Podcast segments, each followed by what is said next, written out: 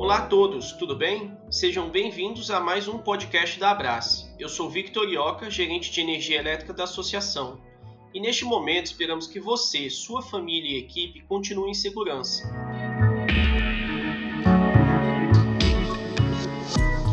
Hoje tenho o prazer de estar aqui acompanhado da nossa diretora jurídica Aline Bagesteiro e do assessor jurídico Matheus Prado. Estamos gravando essas conversas para facilitar a comunicação e manter nossos associados e todos interessados informados sobre o mundo da energia. Hoje vamos conversar sobre um tema que nem todos gostam muito, mas precisam saber: impostos. Como vocês sabem, junto com as tarifas de energia vem o ICMS, que é aquele imposto sobre circulação de mercadorias e prestação de serviços. Sobre o ICMS, algumas discussões estão ocorrendo dentro das empresas associadas e têm levantado algumas dúvidas. No final de abril, o Supremo Tribunal Federal julgou um recurso de grande interesse para os consumidores de energia, e diz respeito à tributação da chamada demanda de energia. Mas antes de entender essa decisão do STF, vamos colocar todos na mesma página e falar um pouco sobre o que é demanda. Bom, tem uma diferença entre demanda e consumo. Quando se fala em consumo de energia elétrica, estamos falando do quanto de energia uma indústria efetivamente aproveita e utiliza no seu dia a dia. Já a demanda diz respeito à disponibilidade para entregar energia em um determinado volume e prazo. Isso inclui o fio e a capacidade de entrega.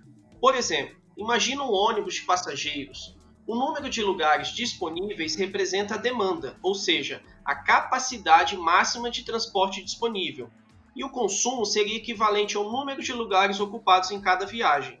Agora, imagine que sobre essa tarifa de ônibus incidem também os impostos como ICMS. Mas será que eu, passageiro, devo pagar o imposto relacionado à capacidade do ônibus ou exclusivamente a passagem que eu utilizei?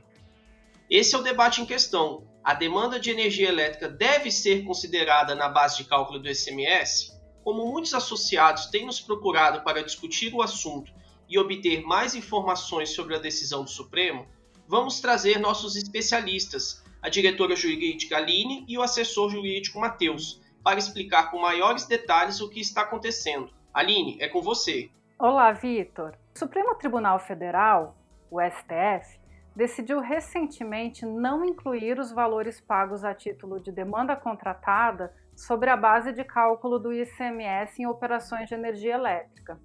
Como já sabemos, o ICMS é um imposto que incide sobre a circulação de mercadorias. E a energia elétrica, para fins de tributação, foi considerada pela Constituição Federal como uma mercadoria. A recente tese que foi fixada pelo STF foi de que a demanda de potência elétrica não é passível por si só de tributação via ICMS porquanto somente integram a base de cálculo desse imposto os valores referentes àquelas operações em que haja efetivo consumo de energia elétrica pelo consumidor. Destaque para essa expressão consumo de energia. A redação do texto do STF ela tem gerado discussões interessantes a respeito do alcance dessa decisão. Será que essa tributação via ICMS alcança toda a demanda contratada ou apenas a demanda que não foi utilizada?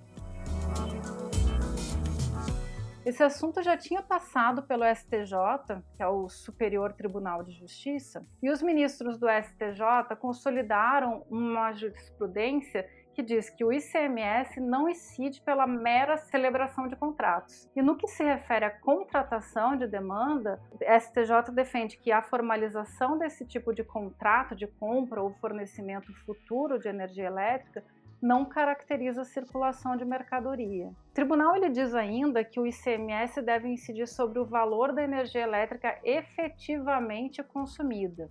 Isso é, a que for entregue ao consumidor, aquela que tenha saído da linha de transmissão e entrado no estabelecimento da empresa. É, embora toda essa argumentação do tribunal seja baseada na necessidade de efetivo consumo de energia, foi fixada a súmula 391, que diz que o imposto ICMS incide sobre o valor da tarifa de energia correspondente à demanda de potência efetivamente utilizada. Aí é que está a questão. Parece que o judiciário ele faz confusão entre o consumo de energia e demanda. Pois é, Aline. O Vitor mesmo explicou no início, a demanda de potência e consumo de energia são coisas diferentes e não podem ser confundidos. E o ICMS é um tributo cujo fato gerador supõe o efetivo consumo de energia. Podemos dizer que há consumo de demanda? Me parece que não, mas os tribunais superiores, talvez por se tratar de um tema extremamente técnico, ao que tudo indica, não compreenderam a distinção. Aqui na Abrace, nós vimos em diversos trechos de acordos que tratam do assunto e que parece haver confusão dos ministros. Este é mesmo um assunto complexo. Em geral, defende que o ICMS deve incidir sobre o valor da energia elétrica efetivamente consumida entregue ao consumidor. E esta é a base da argumentação para justificar a cobrança de ICMS apenas sobre a demanda de fato utilizada.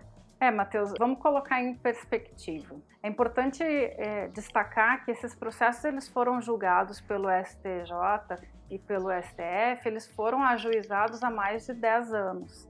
E antigamente era celebrado apenas um contrato, contemplando tanto a contratação de demanda e potência, o que talvez tenha fomentado essa confusão que o judiciário faz entre consumo de energia elétrica e demanda. Hoje, os grandes consumidores celebram dois contratos, um de fornecimento de energia e um outro de uso do sistema, que é onde acontece a contratação da demanda.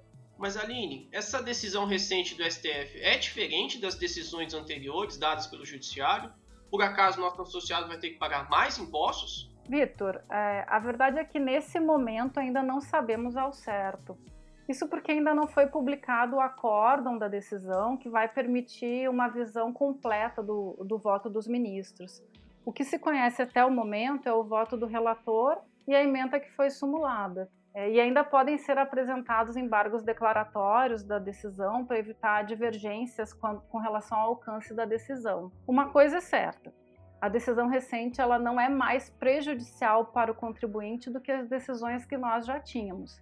Isso porque uma leitura mais conservadora da nova decisão do STF nos leva à conclusão de que ele manteve o entendimento do STJ, sustentando que o ICMS incide apenas sobre a demanda que foi efetivamente utilizada e não sobre o total da demanda contratada. Mas, no entanto, já, já estão surgindo algumas interpretações com as quais eu simpatizo, que têm um viés mais favorável ao consumidor e defendem que a decisão do, do STF exclui a cobrança do ICMS sobre a totalidade da demanda, o que na verdade é uma visão, como você mesmo explicou, tecnicamente mais correta. Então, embora ainda se tenha algumas dúvidas, elas são positivas para o associado e queremos trazer esse assunto porque ele pode ter vários desdobramentos.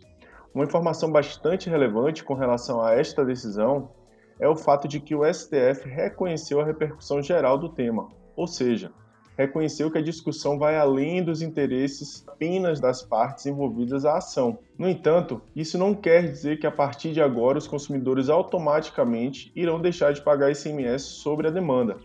Significa que ela cria uma orientação jurisprudencial que deverá ser seguida por todo o sistema judiciário, tanto nas demais decisões judiciais que já estão em tramitação no Judiciário sobre o tema, quanto em ações que forem ajuizadas posteriormente. É possível, claro, que no futuro, em razão da decisão do Supremo, seja alterada a forma de cálculo do ICMS, excluindo a demanda, mas isso não deverá acontecer imediatamente. O tempo da justiça não é o mesmo tempo da indústria. Vamos aguardar um pouco mais. Matheus e Aline, muito obrigado pelos esclarecimentos. Espero também que tenha ficado claro para você, ouvinte consumidor. Se possível, compartilhe essa informação com seus colegas de empresa, com seus assessores jurídicos e tributários e entre em contato com a Brace sempre que precisar de mais informações. O nosso papel aqui é trazer tudo o que está acontecendo nos três poderes e que impacta no dia a dia do consumidor de energia. Hoje ficamos por aqui, obrigado a todos e até nosso próximo podcast.